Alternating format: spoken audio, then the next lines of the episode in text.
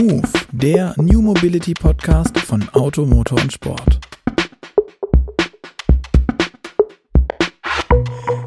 Hallo und herzlich willkommen zu Move, dem New Mobility Podcast von Auto, Motor und Sport. Mein Name ist Luca Leicht und heute sitzt mir mal links gegenüber, sonst sitzt mir immer gegenüber, mein Chefredakteur, der Leiter der Digitalredaktion, Gerd Stegmeier. Moin Gerd.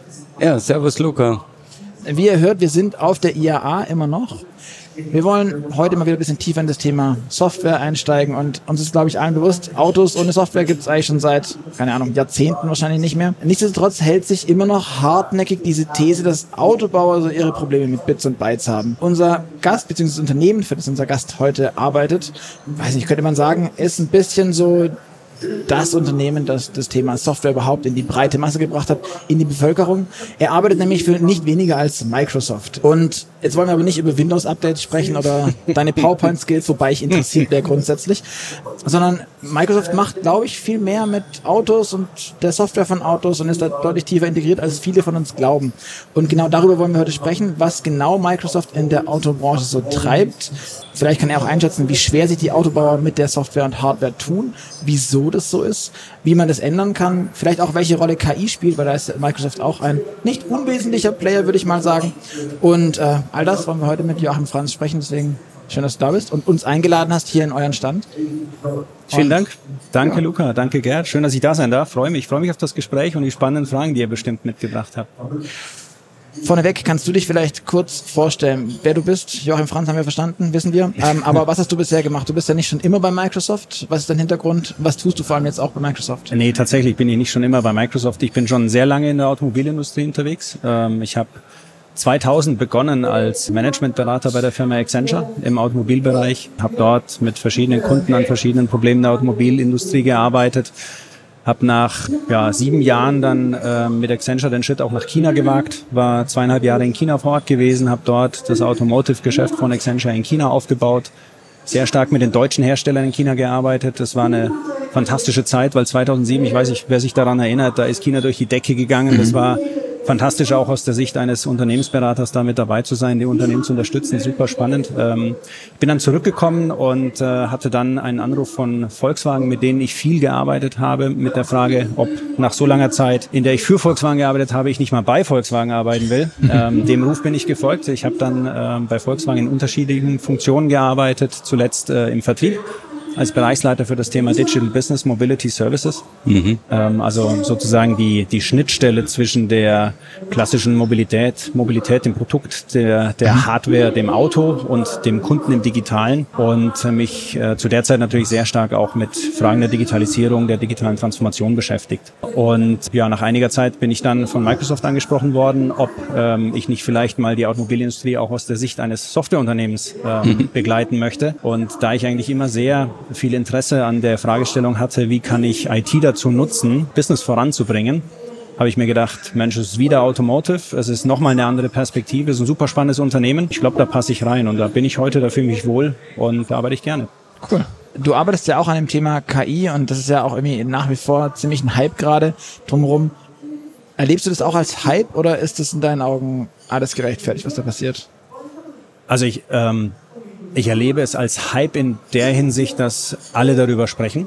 Ähm, alle der festen Überzeugung sind, dass das das Thema ist, was unsere Industrie, aber auch generell Gesellschaft und auch Politik zum guten Teil in den nächsten Jahren äh, bestimmen und bewegen wird. Wir arbeiten sehr intensiv an dem Thema KI. Ich glaube, das ist auch hinlänglich bekannt, dass Microsoft dort tatsächlich auch sehr viele spannende Themen äh, nicht nur in Forschung und Entwicklung vorantreibt, sondern eben auch in, in die Wirtschaft bringt, beziehungsweise vor Kunde bringt, auch mit unseren Kunden zum Einsatz bringt. Ähm, ich glaube nicht, dass es ein Hype ist, der irgendwann mal wieder weggeht.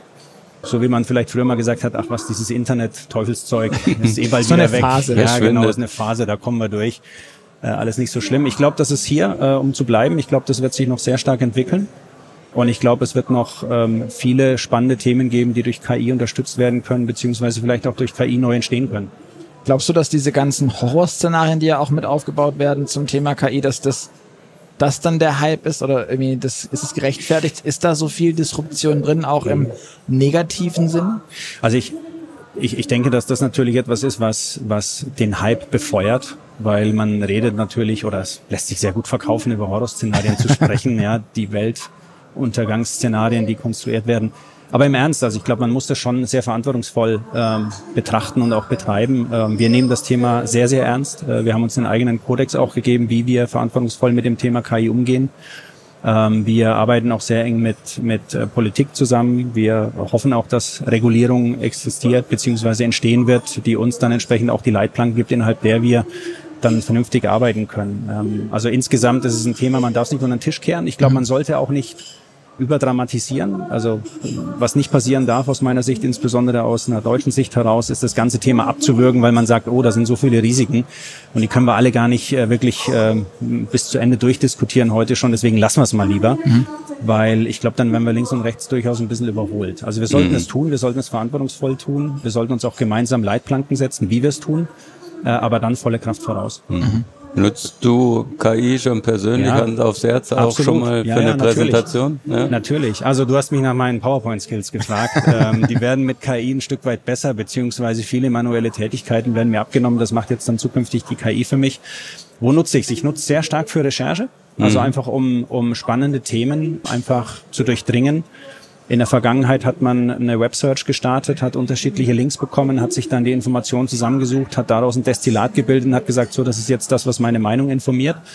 Und heute ist es so, dass die KI mir ein Stück weit tatsächlich ein fertiges Konstrukt, einen fertigen Text, eine fertige Abstraktion davon gibt, was vielleicht ein spannendes Thema für mich sein könnte. Also es ist, ein Stück weit, und so betrachten wir das ja auch, ein Co-Pilot an meiner Seite, der mir hilft, Themen einfach schneller zu erledigen, vielleicht auch mit einer höheren Qualität, vielleicht auch nochmal mit einem, mit einem Perspektivenwechsel, den ich so selber gar nicht äh, eingenommen hätte. Also sehr mhm. spannend. Und mhm. ich glaube auch, dass das unser Arbeitsleben durchaus beeinflussen wird äh, in den nächsten Jahren. Mhm.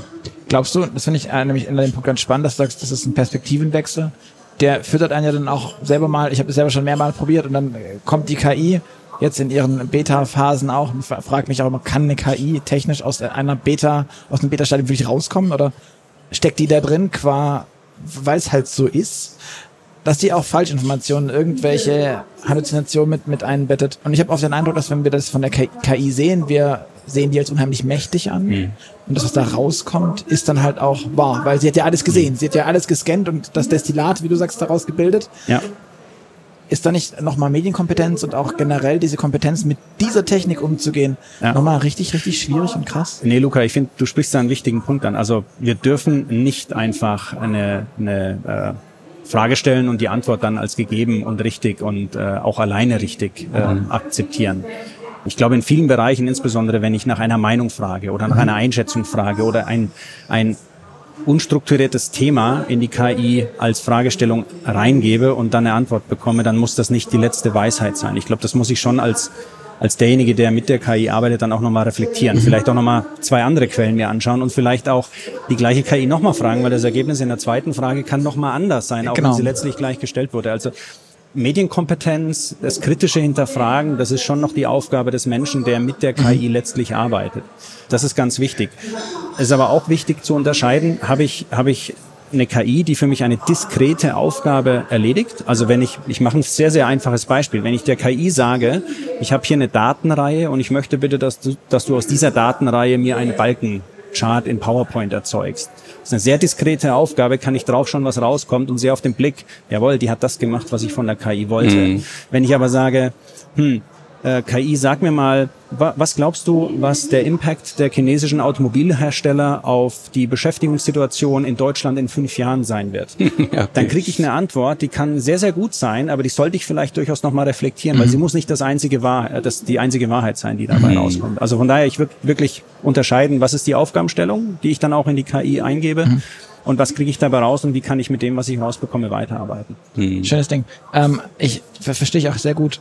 Wenn ich mir jetzt anschaue, das heißt, der Journalismus beispielsweise wird komplett disruptiert und, und kaputt gemacht von der KI, ist immer wieder zu lesen, zu hören. Dasselbe hört man auch immer mal wieder von dem Thema Software. Kannst du vielleicht mal, dass wir alle auf dem gleichen Level sind auch, wie wurde denn heute oder wie wird heute Software entwickelt? Wie wird es in deinen Augen vielleicht künftig und wie ist es früher gewesen? Weil man hört immer wieder Szenarien, dass KIs halt auch Code schreiben können und am mhm. Ende musst du nur der KI flüstern, mach mir mein, um beim Auto zu bleiben, mein Infotainment blau und schwupp ist es so und mach mir die Icons größer und schwupp sind die da. Ich glaube, ganz so easy peasy ist es nicht, oder? Nicht ganz so easy peasy, nee. Aber ich versuche es mal zu beschreiben. Ähm, und ich versuche vielleicht auch nochmal aus unterschiedlichen Blickwinkeln drauf zu schauen. Also äh, klassisch das Thema Software entwickeln, das Coden, das Schreiben von Code, der eine gewisse Funktion ausübt in Verbindung mit einer Hardware. Ich glaube, der Prozess, der wird durchaus stark beeinflusst durch KI. Mhm. Also Stichwort, ich mache es immer sehr schön oder sehr gerne an einem Beispiel, was, glaube ich, jeder verstehen kann. Ein, ein durchschnittliches Auto hat wie viele Million Lines of Code?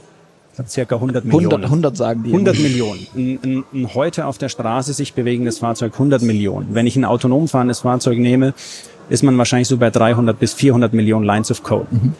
Ja? Mhm. Ähm, wenn ich euch jetzt sage, es gibt Instrumente, äh, KI-gestützte Instrumente, mit denen nach ähm, aktuellen Praxisbeispielen bis zu 40, 45, 50 Prozent Produktivitätssteigerung möglich sind.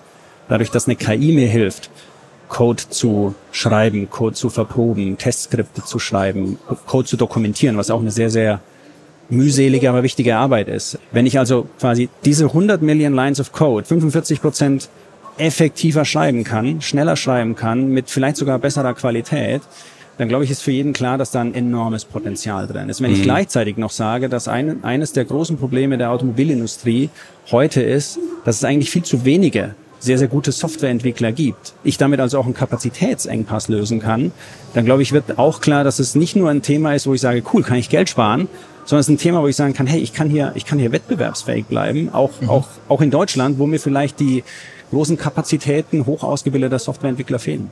Mhm. Wollen wir jetzt dieses, dieses Bild schaffen? Wie war das früher? Wurde es früher? Weil das ist auch immer so ein Bild, da sitzen Leute immer vor dun in dunklen Räumen mit Kapuzenpullover und sowas. Ich meine, dass es alles bisschen weit weg ist, okay. Aber wie hat sich denn da auch die, die Art des Entwickelns verändert? Also, ich meine, liest doch immer wieder von, von Spaghetti-Code heißt es dann, wenn also einfach immer weiter aneinandergereiht wird und es unschön am Ende ist. Und das haben wir jetzt gerade, diesen Nudelsalat. Ist das tatsächlich der Fall in deinen Augen? Oder wie ändert sich das da auch diese, da jetzt aufräumen zu müssen, der innere Zwang der, der ganzen Leute, da jetzt mal Ordnung zu schaffen? Und aus diesen 100 Millionen mhm. 50 zu machen oder sowas immer noch jede mhm. Menge wäre? Also ich, ich, ich glaube, dass ich die, die Arbeit eines Softwareentwicklers, und jetzt muss ich gestehen, ich bin kein Softwareentwickler. Ich durfte zwei Computersprachen lernen in meinem Studium. Mhm. Musste ich lernen, musste auch einen Test bestehen, aber ich habe nie wirklich gecodet. Mhm. Ich glaube, die Arbeit äh, verändert sich ein Stück weit dahingehend, dass ähm, ein Softwareentwickler heute oder zukünftig noch viel stärker ein Problemlöser ist, also wirklich in den inhaltlichen Problemstellungen arbeitet und weniger Zeit wirklich auf das reine Coding verwendet. Also, also weniger handwerklich quasi, Hand, sondern mehr... Hand, genau, handwerklich okay. wird ihm ein bisschen was abgenommen. Also beispielsweise, man kann natürlich sprachlich mit seinem, mit seinem, also mit dem, mit dem Instrument, mit dem man codet, äh, in den Dialog treten und sagen, ich möchte jetzt ein Skript von dir haben, mit dem ich eine Funktion ABC ausüben kann. Und anstelle dieses Skript selber zu programmieren in der entsprechenden Programmiersprache, die auch immer angelegt ist, macht das der Copilot für dich. Ja? Mhm. Und, und dieses Software-Schnipsel, das ist dann in der Weise sofort nutzbar, per Copy und Paste in deinen Gesamtcode einsetzbar und mhm. erspart dir eine ganze Menge Zeit. Und damit kannst du dich wirklich auf die Fragestellung konzentrieren, was ist das Problem, was ich lösen möchte und wie versuche ich das inhaltlich äh, mhm. und durch Software zu lösen und weniger mechanisch, welchen Code muss ich denn jetzt eintippen, damit das Problem für mich gelöst wird. Mhm.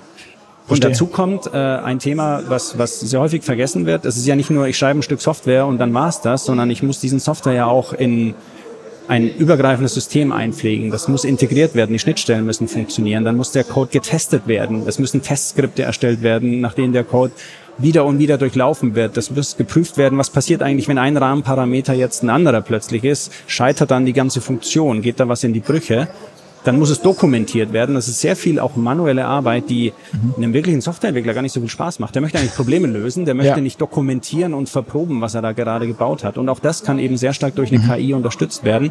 Und da haben wir ähm, mit, mit Microsoft, mit GitHub Copilot eben genau ein Tool, was heute auch sehr stark schon im Einsatz ist, auch in der Automobilindustrie, mhm. äh, wo wir sehen, dass äh, auf der einen Seite Produktivität, Effektivität gesteigert wird, aber auch die Zufriedenheit des Softwareentwicklers im Job gesteigert wird. Und das ist ein super wichtiges Thema, weil am Ende des Tages, wir haben gesagt, wir haben zu wenige Softwareentwickler. Wir haben einen War for Talent, wenn es um das Thema Softwareentwickler geht. Die Besten werden abgeworben und die lassen sich leichter abwerben, wenn sie rudimentäre, mundäne Tasks tun müssen, ja. die ihnen eigentlich gar keinen Spaß machen. Wenn ich denen aber tolle Tools gebe und sage, hier, konzentriere dich auf die Problemlösung und, und sei wirklich ein herausragender Problemlöser durch die Software, die du erzeugst, ich glaube, dann haben die auch mehr Spaß bei der Arbeit. Ja, glaube ich auch. Also ich glaube, ich hatte es sogar schon mal im Podcast gesagt. Ich hatte ähm, der IT-Chef von Male war es, glaube ich, der hat ein Interview in der Automotive IT gegeben. Also Grüße gehen raus an die Kollegen. Und meinte, er hat 20 Prozent quasi Kündigungen mhm. von seinen IT-Lern, weil da, also mhm. weil einfach da so viel Fluktuation ist. Ja, na klar. Was ich nur krass finde von, von der Vorstellung, da ist ein ITler, der gibt die Frage an die KI, die KI baut ihm das Skript, verlieren wir dann nicht irgendwann, das ist so eine sehr alte, traditionelle, konservative Frage, den Grundskill überhaupt, das zu tun, zu verstehen, was da passiert, auch dann diese Integration, um den dann auch am Ende schnell den Fehler zu finden? Ja, ist eine naheliegende Frage. Ich bin aber der festen Überzeugung, auch wenn das handwerkliche Coding vielleicht als, als Craft, als Skill ein Stück weit verloren geht, die Art und Weise, wie ich über Code komplexe Probleme lösen kann. Mhm. So zu denken, ja, analytisch ein Problem zu zerlegen, sich zu überlegen, wie kann ich das in Code denn lösen und dann mit einem Tool beschleunigt einen Code mhm. entwickeln, der dieses Problem löst. Ich glaube, das ist ein Skillset, das auch weiterhin Bestand, Bestand haben wird und es wird gesucht werden. Ja? Mhm. Also die, der, der wirklich gute Softwareentwickler, der in der Lage ist, ein komplexes Problem mit einfachen Softwarecodes zu einer Lösung zu führen, der wird auch in Zukunft einen herausragend guten ja. Job haben und den wird er auch, glaube ich, mit sehr viel Freude und sehr viel Spaß weiter betreiben. Mhm. Die, die, vielleicht etwas eher handwerklichen Teile der Softwareentwicklung, die werden ein Stück weit in den Hintergrund gedrückt. Aber ich glaube nicht, dass das, also nochmal, bin kein Softwareentwickler, aber ich glaube, die Community der Softwareentwickler und vielleicht können die gerne im Podcast kommentieren. Schreibt ähm, uns gerne an der Stelle die, an die Podcast. Werden, die werden wahrscheinlich sagen, genau. Mensch, wenn ich, wenn ich, wenn ich so ein paar wirklich, ja, lästige Admin-Themen abgeben ja. kann an eine KI, äh, be my guest, bin ich super gerne dabei. Ja, ja. verstehe ich. Ja. Mhm.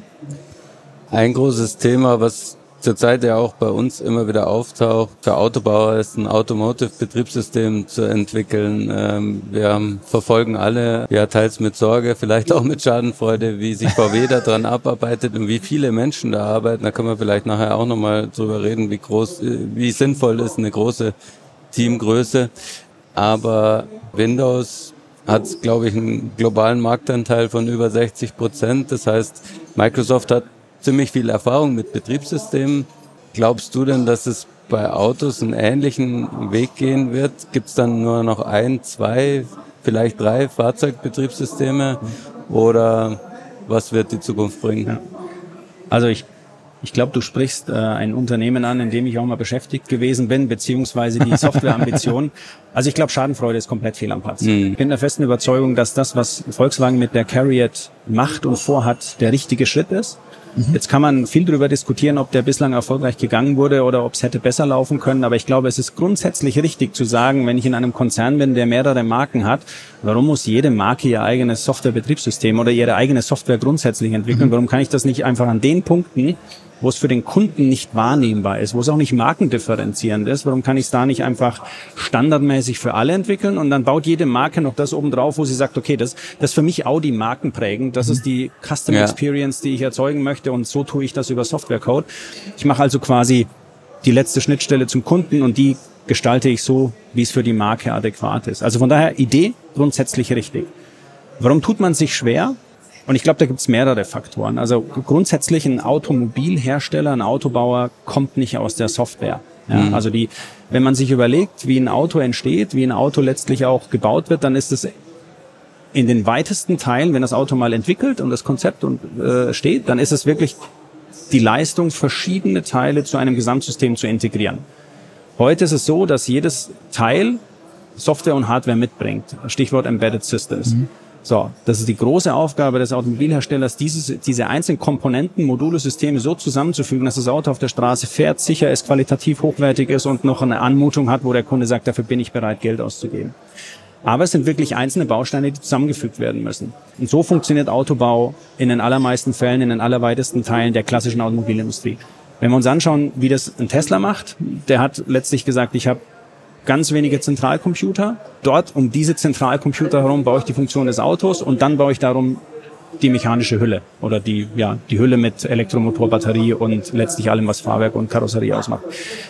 Das ist in gewisser Weise einfacher, weil man natürlich auch sehr stark vertikal integriert ist. Die Batterie mhm. kommt von Tesla, der Elektromotor kommt von Tesla, ähm, Karosserie kommt von Tesla, also jetzt sehr vereinfacht gesprochen. Ich weiß, ja. dass da ganz, ganz viele Zulieferer ja, aber selbst, selbst Sitze machen die ja. Also ne? es gibt ja auch echt Bauteile, die, die kein Autobauer selber baut. Genau. Und selbst das machen die. Und insbesondere kommt eben, kommen Steuergeräte und die dazugehörige Software in-house. Und das mhm. ist natürlich ein Riesenvorsprung, weil ich ich habe es in einer Hand. Ich muss mhm. wesentlich weniger Schnittstellen nach außen managen. Und ich bin damit in der Lage, auch sehr viel stärker zu bestimmen, wie das Fahrzeug in der Gesamtsystematik zusammenpasst. Und das ist eben ein Greenfield-Ansatz. Diesen Luxus hat kein etablierter Automobilhersteller, weil wir haben bestehende Plattformen, wir haben bestehende Elektronik, Elektrikarchitekturen, wir haben bestehende Zulieferverhältnisse, Zulieferstrukturen, wir haben eben ein etabliertes System, was uns geholfen hat in den letzten Jahrzehnten, Massenmobilität in einer Skalierung und einem wirtschaftlichen Erfolg auf die Beine zu stellen, für den Deutschland auch steht. Und deswegen ist es auch mhm. eine unserer wichtigsten Industrien, die wir haben. Nur die wird jetzt im Moment komplett disruptiert, wie man so schön sagt, weil mhm. eben andere vormachen, dass es durchaus auch anders geht. Und Elektromobilität hat eben nochmal einen ganz anderen Anspruch an das Thema Software. Und auch mhm. das Thema insbesondere, wie kann ich ein Auto per se, wenn es auf der Straße ist, über Software aktuell frisch halten. Ja, Stichwort mhm. Over-the-Air-Software-Updates. Mhm. Finde ich total spannend, dass du das sagst, weil das wird mir auch oft gesagt, dass Elektromobilität eigentlich einen anderen Anspruch an Software hat oder einen anderen Zugang. Aber eigentlich, also wenn ich jetzt runterbreche, was, was, was gibt's jetzt Neues im Elektroauto? Noch die Tatsache, dass man irgendwie laden muss und da Ladesäulen finden und so. Aber ich habe keine Lambda-Sonde mehr, ich habe keine ESPs mehr, also ich habe immer noch ESPs, mhm. ich habe diesen ganzen Ab Ab Abgasunfug habe ich nicht mehr, Motorsteuerung, also auch hochkomplexe Dinge, die fallen einfach weg. Dafür muss ich in Anführungszeichen ein bisschen laden machen, ein bisschen, aber die Basic-Steuergeräte bleiben dieselben. Die Tür muss aufgehen, Fensterheber, ich habe Infotainment, ich habe das ganze ADAS-Zeug, das ist alles identisch zum Elektroauto. Das, also von meinem Gefühl her, das Auto ist halt schwerer. Ja. Aber wieso ist das in deinen Augen? Weil ich höre das auch oft und ich habe selber auch das Gefühl, aber ich kann es nicht erklären, wieso das so ist, warum das E-Auto auf einmal so Software-driven ist. Mhm. Also es ist ja nicht nur das E-Auto, das Software-driven ist. Es sollen ja alle Fahrzeuge letztlich mhm. Software-driven, Software-defined als Stichwort äh, mhm. in der Zukunft sein. Und das ist, das ist die Grundherausforderung. Ja, du hast recht, viele Komponenten, Module werden nicht mehr gebraucht. Ja, ich habe keinen keine Einspritzanlage mehr. Ich habe eben ganz viele Module, die aus dem Fahrzeug rauskommen, die heute ja auch Steuergeräte und wieder Programmierung äh, in sich haben. Also von daher wird es ein, ein, Stück weit einfacher. Ich glaube, was, was zusätzliche Komplexität erzeugt, ist das ganze Thema ADAS, Autonomous und äh, Advanced Driver Assistant. Diese Themen sind aber für beide Fahrzeuggattungen identisch. Ja, also auch das ist richtig. Ich glaube, die grundsätzliche Anforderung, das Thema Laden in den Griff zu bekommen, ist noch ein schwieriges Thema, das aber eigentlich außerhalb des Fahrzeugs auch gelöst werden kann. Also das muss ich mhm. nicht im Fahrzeug lösen, das kann ich in den Backends, wie man so schön sagt, auch lösen. Von daher ist wahrscheinlich die, die grundsätzliche Anforderung an das Software-Defined Vehicle, ob Verbrenner oder Elektro, eine, die zunimmt. Äh, mhm. Und das beobachten wir auch durchaus. Und da, da sehen wir auch, dass dass sich ja die Fahrzeughersteller durchaus schwer tun damit. Mhm. Nochmal zurück kurz zum Betriebssystem, weil du hast ja gesagt, der mhm. Weg von VW ist vollkommen logisch, sehe ich genauso. Also ein Betriebssystem für viele Konzernmarken. Aber wenn man es weiterfasst, könnte ja. man ja auch sagen, ein Betriebssystem oder vielleicht zwei für ja. alle Autohersteller und dann vielleicht Open Source und dann trotzdem das oben aufsetzen, was du vorher auch gesagt hast, damit sich die Marken unterscheiden können. Was, was ist aus deiner Sicht der einerseits der wahrscheinlichere und was wäre wohl der bessere Weg? Ja, also der bessere Weg ist genau den, den du beschreibst. Ich sehe grundsätzlich keine Notwendigkeit, dass jeder Hersteller grundsätzlich sein eigenes Betriebssystem, Betriebssystem wirklich in dem Verständnis, dass es das, was jetzt sage ich mal Autosprache unter der Haube ist, ja. was nicht markenprägend ist, was keine Funktion ist, wo ich sage, die möchte aber nur ein BMW haben, die darf ein Mercedes nicht haben oder das ist etwas, das nur ein VW hat, die darf auch kein Audi haben, sogar ja. um in einem Konzern zu bleiben. Also diese Dinge, die einfach unter der Haube stattfinden, aus meiner Sicht zwei, drei, mehr braucht's da nicht. Okay. Ja? Mhm. Und dann wirklich die gesamte Kapazität, den gesamten Aufwand dort reinzustecken, dass ich auf dieses äh, Betriebssystem aufbauend mhm. Funktionen entwickle, in der Software, in der Hardware, die dann eben ein Kundenerlebnis erzeugen, das für meine Marke steht. Ja? Mhm. Das wäre aus meiner Sicht ein wünschenswertes Zielbild. Du mhm. hast mich auch gefragt, was glaubst du, was realistisch ist? Ich glaube, davon sind wir noch ein ganzes Stück entfernt. Mhm. Wirklich ein ganzes Stück entfernt. Ich sehe gute Ansätze. Stichwort Eclipse Software Defined Vehicle. Also auch, dass man, dass man unter Einbindung vieler verschiedener Marken, sowohl Hersteller als auch Zulieferer, sagt, Mensch, lass uns doch genau diese, diese, diese Softwareanteile, die eben nicht markendifferenzierend sind, lass uns die Open Source in der Community bereitstellen, lass mhm. uns dafür Sorge tragen, dass wir wirklich die ganze Konzentration, Kapazität, Kompetenz darauf fokussieren, was uns als Hersteller oder vielleicht auch als Industrie einen Schritt weiter nach vorne bringt. Mhm. Diese Ansätze sind da, ähm, die sind aber aktuell noch in den Anfängen. Das muss mhm. man auch sehr deutlich sagen. Wir hören die Ankündigung von Mercedes eigenes äh, Operating System. Mhm. Ähm, Volkswagen kündigt genau das Gleiche an. Jeder kündigt an, dass er sein eigenes Betriebssystem haben will. Von daher glaube ich schon, dass, dass vielleicht auch aus der, aus der Prägung, die diese Industrie mitbringt, dass man wirklich die Hoheit über das Endprodukt Fahrzeug auch end-to-end, -End, äh, wie man gerne mal sagt, haben möchte, dass die vielleicht dazu führt, dass man sagt, ich muss einfach auch komplett die Hoheit über das Betriebssystem haben. Ich glaube, wenn man in andere Industrien schaut, also ein Smartphone immer ein sehr schönes Beispiel, aber nehmen wir vielleicht auch mal Fernsehgeräte, dann sieht man, vielleicht tut es auch ein Betriebssystem, was äh, über mehrere Hersteller quasi mhm. unter der Fläche seinen Dienst tut und dann für den Kunden sichtbar zusätzliche Funktionen entwickelt werden. Mhm. Mhm. Und siehst du da schon irgendeinen Player, der so ein globales System machen könnte? Gute Frage. Also ich, ich glaube nicht, dass äh, Tesla irgendwann mal beginnt, sein Betriebssystem zu open sourcen. Ja, die ähm, Ladesäulen geben sie jetzt frei. Also richtig. Ja, gute Frage der Zeit. Ja, ja, vielleicht ist es eine Frage der Zeit. Darf man auch nicht vergessen, dass, dass ähm, es ist ja nicht nur alleine die Software, es muss ja auch mhm. die entsprechende Fahrzeugarchitektur sein, die dann dazu passt. Ja? ja. Also ich im Moment beobachte ich da keinen. Ähm, ich beobachte viele, viele Entwicklungen, die wie gesagt in die richtige Richtung gehen. Also Beispiel Carrier Betriebssystem für den Konzern, für alle mhm. Konzernmarken und ich glaube, das ist der richtige Weg nach wie vor. Ein Hersteller oder konzernübergreifend das Betriebssystem habe ich noch nicht gesehen, nicht. dass es da Entwicklungen okay. gibt oder Gespräche, die in diese Richtung gehen sollen. Von, von Microsoft kommt es nicht. äh, von Microsoft kommt es nicht. Wir beteiligen uns aber gerne in der Entwicklung eines solchen mhm. äh, Betriebssystems. Ja, und wir sind auch in der Eclipse äh, Software Foundation beteiligt, weil wir fest daran glauben, dass eben Open Source auch im Fahrzeugbau absolut seine Berechtigung hat. Ja? Ich könnte mir nur vorstellen, VW, also als Beispiel jetzt in die hohe Hand. VW baut sowas auf. VW verkauft ja auch die MEB-Plattform oder sonst irgendwas an andere Autobauer ich, vom Gefühl her ist es so ein Ding, was vor zehn Jahren wäre das denkbar gewesen, dass irgendwie ein Ford oder so auf einem, auf, auf einer VW-Architektur so richtig, ja. Ja, gab es ja schon immer Autos, die quasi. Ja, so ein, so ein Ford Galaxy, aber das gilt nicht. ja, schauen wir mal. Schauen wir mal. Aber wo wo es ja definitiv aus meiner Sicht so disjunkte äh, Mengen gibt, ist, wenn wir nach China blicken. Du hast ja vorher angesprochen, du warst da auch mal eine Zeit lang. Eigentlich entstehen doch da zwei große Softwarewelten, oder? Also äh, ich kann mir nicht vorstellen, dass ja mit dass zum Beispiel VW dann die Autos in China mit derselben Software produziert. Mhm. Äh, womöglich wird es da auch, weil ganz viele andere Dienste angedockt sind und so dann quasi immer zwei Welten geben, eins für die westliche Welt mhm. und dann ein ganz anderes Betriebssystem oder ja ist es so weit runtergebrochen, das Betriebssystem, dass es immer global funktioniert? Ja, also das, das ist eine sehr komplexe Frage. Ich glaube, die muss man ein bisschen aufschnüren. Äh, ich ja. würde es mal versuchen. Also ist immer die Frage, wenn wir über Betriebssystem sprechen, über welche, über welche Ebene sprechen mhm. wir. Ne? Also ich, ich würde mal sagen, funktionsnah, da wo es dann wirklich schon dazu geht, zu sagen, okay, ich habe die Art und Weise, wie ich einen Bildschirm ansteuere, die Art und Weise, wie ich eine gewisse Funktion im Fahrzeug ansteuere, da glaube ich schon, dass es dazu kommen kann, dass es eine, ich sag mal, westliche und eine östliche oder China-Hemisphäre geben wird. Mhm. Und das sind auch, das sind auch aktuell ähm, Entwicklungen, die wir beobachten. Okay. Je weiter runter ich gehe, am Ende stelle ich fest, also auch wenn ich ein, ein, ein Betriebssystem in einem chinesischen Fahrzeug habe, was vielleicht von, von Alibaba bereitgestellt ist, ist die darunterliegende äh, Architektur beziehungsweise Grundtechnologie immer noch auf Basis von Unix. Mhm. Ja, also okay. je weiter runter ich komme, desto stärker komme ich wieder in, in quasi die, die Standard, Gleiche, ja, okay. Standardbausteine.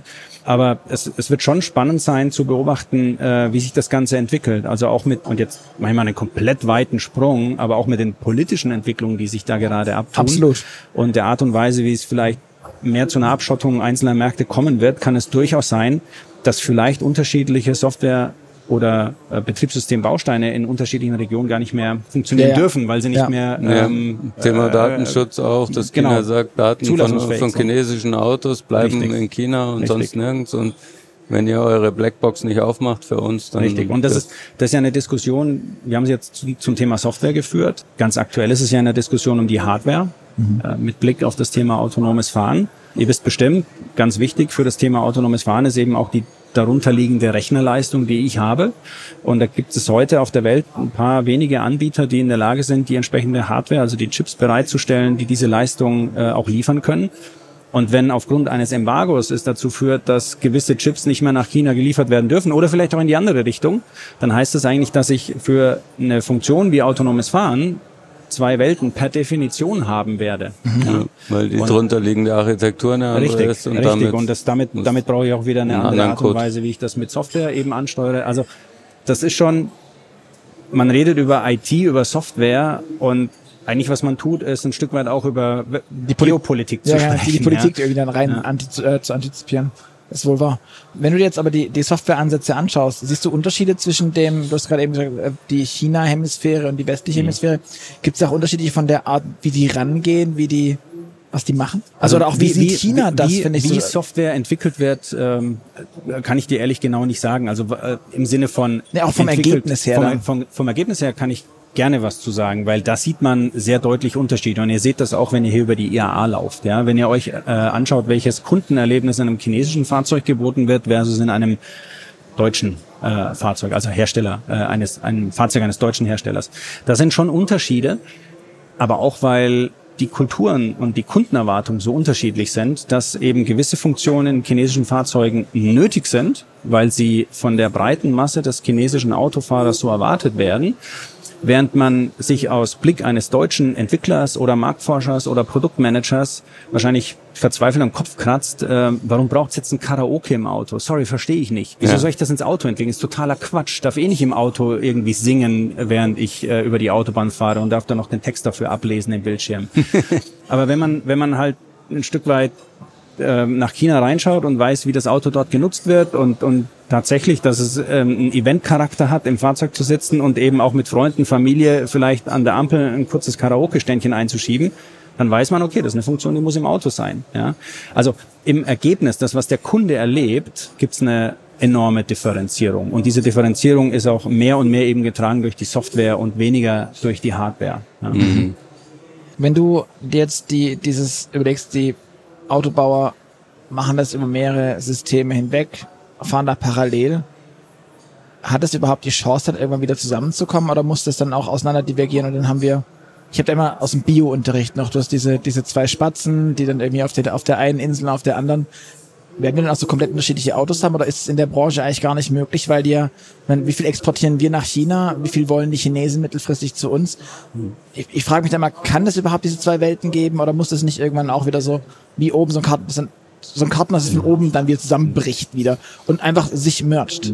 Also ich glaube, entschieden wird das Ganze tatsächlich durch den Endkunden. Ja? Okay. Warum sage ich das? Weil Schaut euch an, was sich gerade am Markt tut. Also deutsche Hersteller wie Volkswagen, das konntet ihr in der Presse selber lesen. Äh, Volkswagen äh, arbeitet mit einem chinesischen Unternehmen zusammen und lässt sich von einem chinesischen Unternehmen die Plattform liefern, auf dem sie dann gemeinsam mhm. Autos mit Markenlogo Volkswagen produzieren, aber äh, eben sehr stark chinesische Technologie nutzen und sicherlich auch, was das Thema Kundenerfahrung, also Customer Experience im Fahrzeug angeht, mhm. sich sehr stark an das anlehnen werden, was der chinesische Verbraucher erwartet.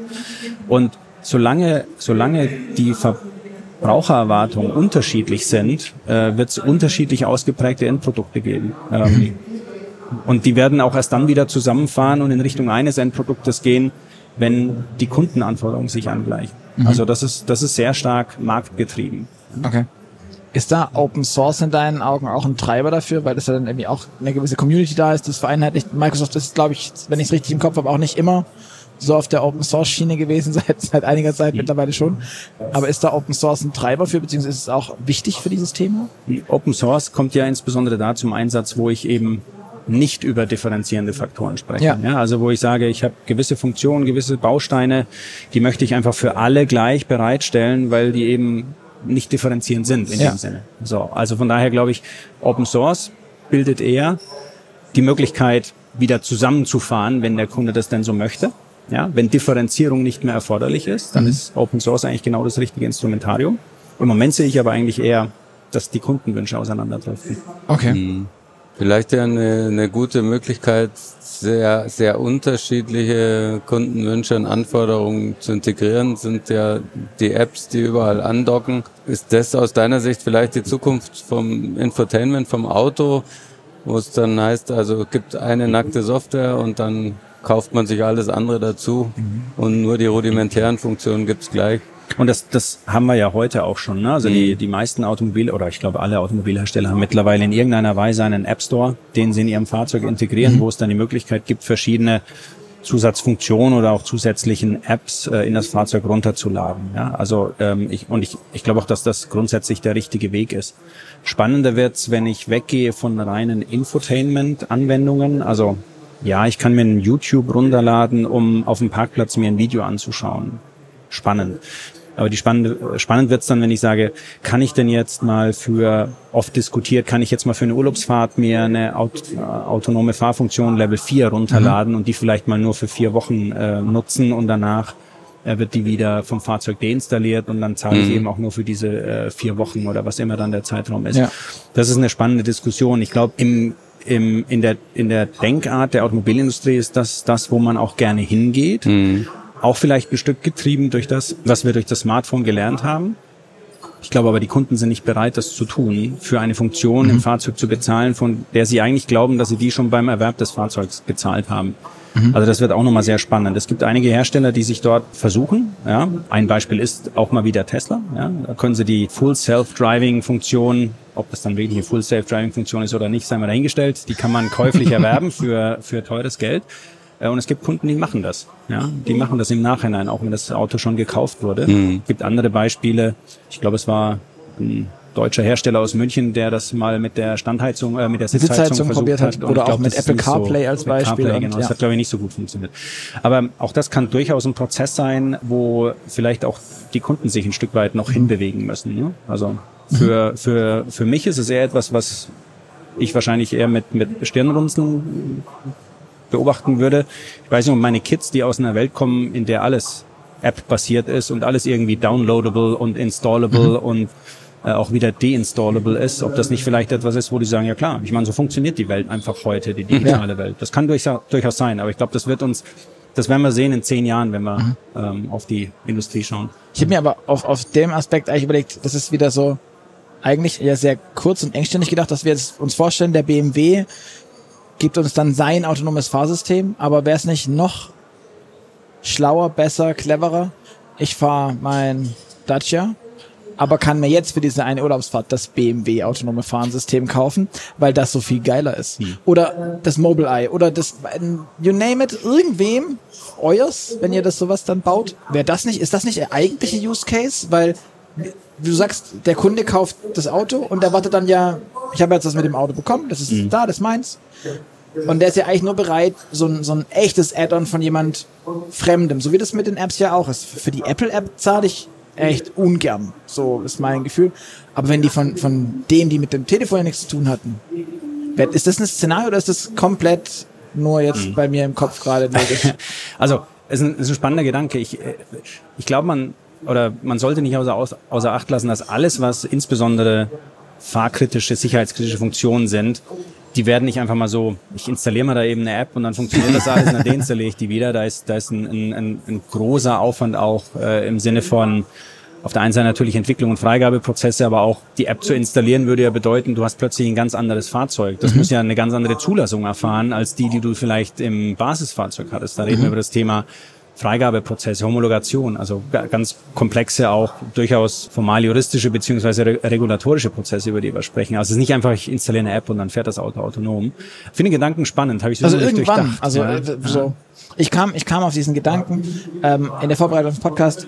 Das ist aus Versehen jetzt auch eine, eine geschickte Überleitung, stelle ich gerade fest, mit dem Digital Loop, den ihr mit ja. mit vielen, vielen, vielen anderen zusammen irgendwie baut gerade. Ich ja. glaube, T-Systems ist dabei. Ja. Control, mit denen hatten wir auch schon einen Podcast. Und darauf dachte ich dann so, wenn ihr so ein, so ein Ökosystem baut, in dem dann halt der Mobile Eye App, um jetzt irgendwas zu sagen, so eine ADAS-Funktion macht und dann sagt er, guck mal hier, ihr mit eurem Digital Loop, wir machen das mal und alle, die dieses Fahrzeugset haben und wir sehen ja auch immer mehr Hersteller, die mhm. oder Zulieferer, die sagen, wir machen so eine Skateboard-Plattform, alles gleich gleich und dann kommt aber irgendwie so ein Startup und stülpt deine Karosserie drüber, dann ist das ja schon der Conti Radar, der sowas Luminar LIDAR, der hast du nicht gesehen? Dann wäre doch da, euer Produkt, euer Digital Loop genau der heiße Scheiß dafür. Der, der Digital Loop ist sowieso der heiße Der Scheiß, sowieso, mal ja, losgelöst von dieser Diskussion. Ja, Ja, ganz unabhängig, ähm, klar. Ähm, aber also ich tue mir noch ein bisschen schwer zu sagen, jawohl, das ist genau das, wo wir hin müssen, weil ich, ich äh, kenne ein bisschen die Komplexität, die dahinter steht. Weil es ist eben genauso, wie du sagst, ne? ich habe unterschiedliche Hardware-Komponenten, Mhm. die müssen sauber zusammenspielen mit der dazugehörigen Software, damit ich eine AD-Funktion habe, die auch wirklich so ist, dass eben nicht ein Fußgänger angefahren oder ein Baum gestreift oder vielleicht beim Spurwechsel jemand von der Fahrbahn gedrängt wird. Ja? Sehr das gut, muss ja. schon, da, das wäre gut, also fände ich persönlich sehr gut. Da muss man schon darauf achten, dass diese, das Gesamtsystem muss super zusammenspielen, da darf es keine Ausfälle geben, da gibt es Ja, auch kein, kein, kein, wie soll ich sagen, äh, kein Room for äh, Error in dem Sinne, ja. Äh, und nur wenn das Zusammenspiel richtig funktioniert und als Gesamtsystem dann auch so vertestet, validiert, freigegeben wird, dann darf es auf der Straße so zum Einsatz kommen. Da ich aber, wenn ich ein Auto habe, ja nicht eben immer den gleichen Radarsensor, den gleichen LIDAR-Sensor habe, die gleiche äh, Bremsanlage habe, die gleiche Kamera habe und so weiter, habe ich ja eigentlich mit jedem Fahrzeug eine andere Komplexität, mit der ich eigentlich mich beschäftigen muss. Ja? Aber Ich, ich mach's mal an einem, ich versuche es mal an einem einfachen Beispiel. Nimm Snapchat als App. Ich habe die App gar nicht, aber ich glaube, ich weiß, wie sie funktioniert. Letztlich nutzt du die Kamera deines Smartphones. Du machst ein Foto und dann legst du dir irgendwelche Filter drüber. Ja? Eine Kamera von einem Smartphone ergibt im Endeffekt immer das gleiche Ergebnis. Bei manchen ist das Bild ein bisschen hochauflösender und vielleicht kann ich dann noch besser eine Maske drüber legen. Aber mein Gott, am Ende des Tages habe ich dann ein, ein, ein funny oder fancy Bild und das schaut beim einen vielleicht eine Nuance anders aus als beim anderen. Ja? So, das ist akzeptabel in dieser Welt. Aber wenn ich sage, ich rede über eine Fahrfunktion, kann ich eben nicht sagen, naja, also mit, mit der einen Bosch-Kamera ähm, habe ich das Bild ein bisschen hochauflösender. Das heißt, ich erkenne das Hindernis ein bisschen schneller und kann damit drei Meter früher bremsen als mit einer, jetzt nenne ich keinen anderen äh, Hersteller, sonst haben wir plötzlich eine Diskussion, wer die bessere Kamera hat. Aber du weißt, worauf ich hinaus will. Ja. Plötzlich haben wir eine, eine Funktion, die bringt das Fahrzeug drei Meter später zum Stehen. Das ist nicht, akzept, nicht akzeptabel. Weil das System freigegeben wurde für einen Bremsweg bis auf oder für einen Spurwechsel im Sinne von. Und, und das ist eben eine Komplexität, die, glaube ich, also ich würde es mir gerne so einfach machen zu sagen, naja komm, also wenn es im Smartphone nach der Logik funktioniert, dann muss es im Auto auch funktionieren, weil letztlich ist das Auto ja nichts anderes als das äh, Smartphone on Wheels, ja. So Ähm, viel zitiert, ja. Ja, genau. Es ist, es ist leider ein bisschen komplizierter. Vielleicht kannst du kurz für unsere Zuhörer ähm, nochmal in deinen Worten sagen, was ist der Digital Loop? Ich fange vielleicht mal ganz vorne an. Wir sprechen gerne über Over-the-Air-Updates. Ja? So, wenn ich ein Over-the-Air-Update mache, wo ich sage, jetzt hast du, du kannst einen neuen Bildschirmhintergrund einblenden, wo, keine Ahnung, dein schönstes Urlaubserlebnis dargestellt wird.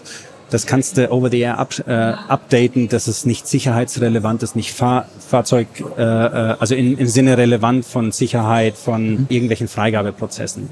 Einfach. Ja? Jetzt wollen wir aber ja alle in die Welt, wo das Auto irgendwann mal autonom fährt, Level 3, Level 4, vielleicht irgendwann mal Level 5. Das heißt, wenn ich dann ein Update ins Fahrzeug spiele, also ich habe heute ein Auto, das ist in der Lage, die Spur zu halten, weil es die entsprechenden Kameras hat, die entsprechenden Sensoren, was das Fahrzeug in der Spur hält. Jetzt habe ich über Entwicklungsprozesse einen Algorithmus entwickelt, was mit der gleichen Hardware, die im Fahrzeug verbaut ist, dem Fahrzeug grundsätzlich ermöglichen würde, auch den Spurwechsel einzuleiten. Ja? Weil ich die Kamera ja habe, weil ich die Sensorik habe. Geht grundsätzlich. Die Software war noch nicht im Auto verbaut.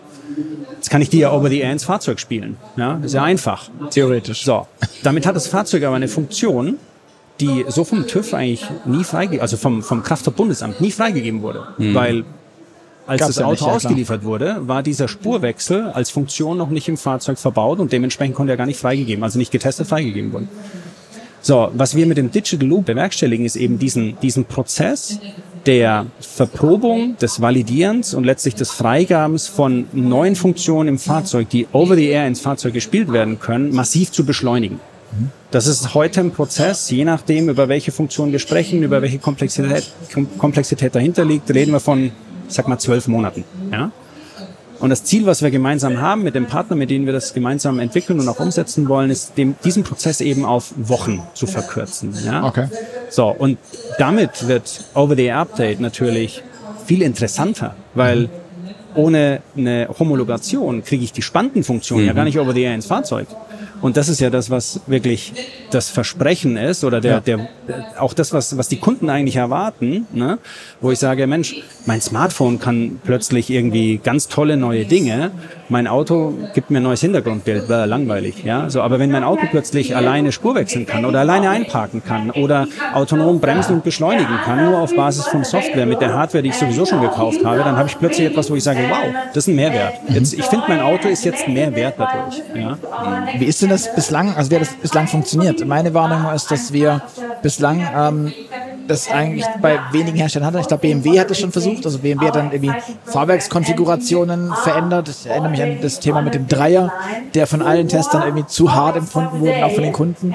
Und dann kam der, der Touring dazu und dann war das alles ein bisschen smoother. Das ist, Fahrwerk ist ja eines der Sicherheitsfeatures, die es gibt im Auto. Wie wird das denn da gemacht dann aktuell? Ich kann ja nicht genau, ich kenne diesen speziellen Fall kenne ich leider nicht, kann ich von daher nicht kommentieren.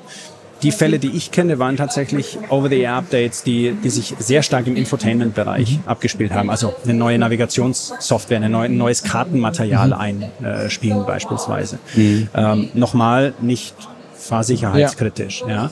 In, in dem Fall von BMW, um ehrlich zu sein, ich weiß nicht, ob das wirklich komplett Over-the-Air geupdatet wurde oder Sie, ob das Sie sagen das. Also OS Okay. 8 und OS 7 können das komplett. Okay, also ich, ich kenne nur die Fälle, in denen es dann einen Rückruf in die Werkstatt gab. Ja, genau. Aber das kriegen, wir kriegen das ohnehin scheinbar. Also ich finde deswegen fand ich das so bemerkenswert. Ja. Ich habe noch nicht ganz genau verstanden, wie das denn tut, weil die müssen das neu homologieren, das sagten sie. Ja, ja. Oder sie konnten da irgendwie eine Range homologieren und konnten dann da innerhalb der bleiben. Ja, aber also wir, wir können jetzt spekulieren, Ja, ich weiß also- es tatsächlich nicht. Ne? Kann auch sein, dass tatsächlich BMW den gesamten Prozess durchlaufen hat und hat vielleicht auch zwölf Monate gebraucht, bis die neue Fahrwerkseinstellung so freigegeben wurde, dass sie dann over the air Ja. äh, abgedatet werden durfte. Das weiß ich nicht. Aber also da wollen wir hin, genau das zu erreichen. Und, und da ist eben sehr sinnvoll und eigentlich auch unabdingbar, dass das Microsoft hat einen Anteil, aber wir brauchen eben auch einen TÜV Süd, der dabei ist, der uns dann auch sagt, hey, und so kriegt ihr das auch abgenommen vom Kraftfahrtbundesamt. Ne? Also die verschiedenen Player, die es da braucht, einfach um so ein Gesamtkonstrukt, diesen Loop wirklich auch komplett abbilden zu können. ist es dann ein, ein Showcase für einen Fall oder ist es ein, muss man dann als Autobauer, dann kommt der Audi, BMW, wer auch immer, muss dann an, an dieses Konglomerat für den Digital Loop wenden und dann hat der automatisch Microsoft im Boot und ich glaube, Control ist drin, sagte ich schon, D-Space ist drin, der TÜV Seat ist drin. FEVIO. Äh, Ja, Bitte, also- nenn du die ganzen Namen, ich weiß nicht, wer alles noch mit drin ist. Ja. Und dann habe ich quasi euch alle im Boot, damit ich das machen kann, oder wie funktioniert das? Oder, ist das? oder baut ihr mehr so ein, ja, so ein Blaupause, ein White Paper auf? Also, na, das hat mehr als White Paper Charakter. Ne? Also, das ist schon etwas, wo wir sagen, das würden wir gerne als, als Lösung in die Serienreife bringen. Ne? Also, das ist eine, ein, ein- ein Vorgehensmodell gepaart mit einer Technologie und einer dahinterliegenden Methodik, wie sowas in der Zukunft funktionieren kann. In einer Art und Weise, dass es sogar vom Kraftfahrtbundesamt zu einer Freigabe kommen kann. Das heißt ja nicht, dass ich als Unternehmen jetzt dafür irgendwas Spezielles implementieren muss oder meine Prozesse verändern muss, sondern wenn ich zukünftig Over-the-Air-Updates machen möchte und möchte die schnell machen, so dass sie schnell zur äh, Freigabe, zur Zulassung kommen, dann ist das eben ein, ein Angebot, was dieses Konglomerat von Unternehmen bereitstellt, auf das Automobilhersteller, aber auch Zulieferer zugreifen können. Verstehe. Und wenn wir das dann, das, wir reden immer vom KBA, das ist jetzt eine sehr deutsche Sicht. Wenn das keine KBA-Freigabe hat, Ja. korrigieren wir, wenn es falsch ist, dann bin ich damit auch Europa-safe. Aber sobald Ja. ich über den Teich gehe, muss ich halt wieder woanders hin. Ja, eine spannende Frage. Die kriegen wir auch gestellt äh, auf unserem Messestand. Ne? Also nach dem Motto, haben wir jetzt lösen wir jetzt ein deutsches Problem und dann dann war's das. Ja, also die Hoffnung ist natürlich schon, dass es letztlich auch in anderen europäischen Märkten zur Freigabe führen kann. Also dass sich auch andere, ich weiß gar nicht, wie nennt man die dann, Kraftfahrt, nicht Bundesämter, Ämter, sondern lokal, also Zulassungs Behörden. Zulassungsbehörden, ja, sehr schön. Zulassungsbehörden, oder äh, so. dass die sich dem, dem Verfahren anschließen, weil, also, wenn das, wenn das, wenn das sicher ist und erprobt ist und in der Praxis auch tatsächlich sauber Anwendung findet, dann wüsste ich nicht, warum eine italienische Zulassungsbehörde sagen soll, nee, das wollen wir nicht. Ja, Mhm. Weil grundsätzlich ist das ja etwas, was für den Kunden vorteilhaft ist, für den Zulieferer, für den Hersteller vorteilhaft ist. Also ich glaube schon, dass wir da etwas schaffen können, wo auch andere sich anschließen können. Weil es ein deutsches Exportthema sein könnte, dass dann der Fiat äh, Endlich nach, nach Flensburg fährt, um dort den neuen Punto. Ja, ja ähm, ich dachte ja immer, wir wollen solche behördlichen Hürden Eher, abbauen, eher minimieren meinst du? aber nicht noch exportieren und die können ganze wir- Welt damit beglücken. wir ja, aber wenn, wenn sie da drin. sind, dann gucken wir halt, wie wir noch schneller drüber hüpfen Ja. können. Ja. Ja, verstehe. Was mir bei dieser ganzen KI-Geschichte, die wir vorhin schon hatten, Mhm. und dem ganzen Homologieren, soweit ich das verstanden habe, würdet ihr beim Digital Loop auch versuchen, KI-Systeme mit, mit reinzuwerkeln. Ja. Der KI wird immer vorgeworfen, dass man nicht weiß, warum, oder oft nicht weiß, warum sie das tut, was sie tat. Gerade wenn ich mir so einen Update-Prozess angucke, der dann sicherheitsrelevante Sachen angeht. Ich, wir sprachen davon, dass der Programmierer unterstützt werden kann von KI-Tools.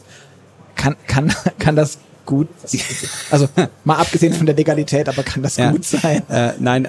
Also, Nein? nein, sehr, sehr, sehr schönes Beispiel, äh, zurückkommt auf den Punkt, den ich vorhin gemacht habe. Wir nutzen die KI nicht, um quasi diesen Loop äh, im Homologationsprozess zu beschleunigen durch irgendwelche, Ich dachte, ich dachte, die Simulation wird halt über die KI quasi gefahren als Beispiel. Also- und dann ist die da drin und dann sagt die, jo, läuft. Ja, also die, die, die Simulation, auf, also auf der einen Seite die Entwicklung der Software, die es dann braucht, um die zukünftige Funktion letztlich auch ja, umzusetzen. Das ist etwas, was wir unterstützen, genau mit GitHub Copilot, so wie wir das auch vorhin angesprochen haben. Und auch natürlich in Verproben, im Vertesten, also gewisse Testszenarien durchzuspielen. Ne? Äh, zu gucken, okay, ich habe jetzt eine, eine Fahrsituation, in der ein Spurwechsel beispielsweise vorgenommen werden muss und die mache ich jetzt in einem Umfeld, trockene Straße, 20 Grad Außentemperatur. Ich kann durch KI dann schon simulieren, was passiert denn, wenn das plötzlich eine vereiste Straße ist und ich vielleicht 5 kmh schneller fahre. Das können KIs liefern. Also ich kann damit wirklich wesentlich mehr Szenarien in einer viel kürzeren Zeit durchsimulieren, um wirklich auch die Grenzbereiche der Software auszuloten, beziehungsweise an welchem Punkt funktioniert es vielleicht nicht mehr, an welchem Punkt muss nachgebessert werden. Also ich kann diesen, diesen Validierungsprozess durchaus beschleunigen, eben durch Szenarien bilden und durch die Nutzung von KI. Das geht. Okay. Siehst du bei diesem Thema mit dem digitalisierten Homologieren ähm, Märkte, Länder, die da eher weiter sind, eher vorsichtiger? Ist das, ist da Deutschland irgendwie, sind wir ausnahmsweise mal wieder Vorreiter oder sind wir irgendwie, Äh, Ja, und ich bin da wirklich auch sehr stolz, das sagen zu dürfen. Wir haben, wir haben mit unterschiedlichen Leuten äh, auf unserem Stand gesprochen und wir wurden auch gefragt, äh, gibt's was Vergleichbares? Ja, gibt's was Vergleichbares entweder in der deutschen Industrie von anderen Herstellern oder im europäischen Kontext oder vielleicht sogar China oder USA schaut man ja auch gerne immer mal wieder mal hin. Wir haben bislang nichts gefunden und wir wurden auch von niemandem darauf hingewiesen. So habt ihr euch das mal angeschaut, das können die genauso gut und vielleicht sogar noch besser. Also wir glauben wirklich, dass das etwas ist, wo wir tatsächlich eine Chance haben, mal wieder Vorreiter zu sein. okay. Sehr schön. Das ist doch auch ein ganz cooles. Macht Mut, oder? Ja, Ja, ich mal wieder. auch ein schöner Ausblick und vielleicht auch ein, ein schönes Schlusswort. Aber bevor es ganz zum Schluss geht, darf Luca dir noch ein paar persönliche Fragen stellen. Die sind bei uns, kommen immer als Alternativfragen daher und Gerne. du sollst einigermaßen zügig antworten. Sehr Genau. schön. Ähm, Speed Dating das, oder? Das, das, das AB-Spiel, ja, aber nicht so lang. Nicht, nicht, Okay, nicht so schlimm. Ähm, bist du mehr der Typ Streaming-Dienst oder CD und Schallplatte? Streaming. Ferrari oder Tesla? Tesla. Apple oder Google? Apple. Okay. Ähm, bei Microsoft-Mitarbeiter. Ja, ähm, Loft in Du der hast Stadt. nicht gefragt, Apple, Google oder Microsoft. Ich war, ja, ja, es ist, es ist schon okay. Äh, Ich finde es spannend, wel- welche Richtung es dann ausschlägt. Loft in der Stadt oder altes Bauernhaus auf dem Land? In der Stadt. Okay. Auto oder Fahrrad? Auto. Im Auto vorne oder hinten? Vorne. Links. Okay. Bist du ein guter Fahrer? Ja. Sagt es deine Frau auch? Davon gehe ich sehr stark aus. Okay. Kein, kein Punkt in Flensburg, nie einen Unfall gebaut. Klopfer voll. Rest wäre gut. Schön. Sehr Ja. gut. Äh, Datenschutz und AGBs. Bist du mehr der Typ Aluhut oder Accept All? Boah. Darf ich Mitte sagen? Geht wahrscheinlich nicht, ne? Das ist schwierig bei einem Entweder-Oder-Spiel, Ja, aber äh, dann machen wir so. Wo liest du es durch? das ist eine spannende Frage. Nach welchen Kriterien entscheidest du das? Ähm, äh, äh, Risikoabwägung. Also wie kann mein privates, persönliches Leben davon beeinflusst werden, wenn ich jetzt auf den Knopf drücke oder halt eben nicht? Okay. Das ist eine Risikoabwägung. Ich versuche das immer, ich kann das nicht entscheiden. Ich habe das, ich lese es durch und denke so, was weiß ich, was die jetzt alles tut, die App. Also, okay. Frage nach deinem Adrenalin-Wunschpegel. Bist du mehr der Typ Motorradfahrer oder würdest du entspannt fliegen, fischen gehen? Motorradfahrer. Star Wars oder Star Trek? Star Wars. Okay. Kaffee oder Tee? Kaffee. Steak oder Falafel? Steak. Nachteule oder Lerche? Nachteule. Alles klar. Joachim, das war's auch schon. Wunderbar. Ganz, ganz kurz und äh, schmerzfrei, äh, schmerzfrei, ja, schmerzlos. vielen Dank für all die Infos, die Insights, die Erklärungen ähm, und auch diese Einordnung. An euch da draußen, vielen, vielen Dank fürs Zuhören. Ihr hört wieder von uns am Freitag und bis dahin freuen wir uns natürlich auf euer Feedback. Wenn ihr eine Frage an den Joachim habt, die werden wir weiterleiten, so wie immer. Wir nötigen auch dir dieses Versprechen ab, oder? Kriegen Wunderbar, na klar. Genau. Äh, stellt Fragen, die leiten wir an Joachim weiter. Ähm, schreibt uns einfach an podcast.move-magazin.de. Kommentiert auch gern bei iTunes, Spotify und Co., ähm, wenn ihr Fragen habt, Wünsche, Anregungen, Ideen für Gäste. Wir sind offen für alles. Ähm, und ansonsten sage ich nochmal vielen Dank an dich, Gerd, und dich, Joachim, und sage Tschüss, bis zum nächsten Mal. Danke euch. Vielen Dank, Joachim. Vielen Dank, Luca. Ciao, ciao. Ciao.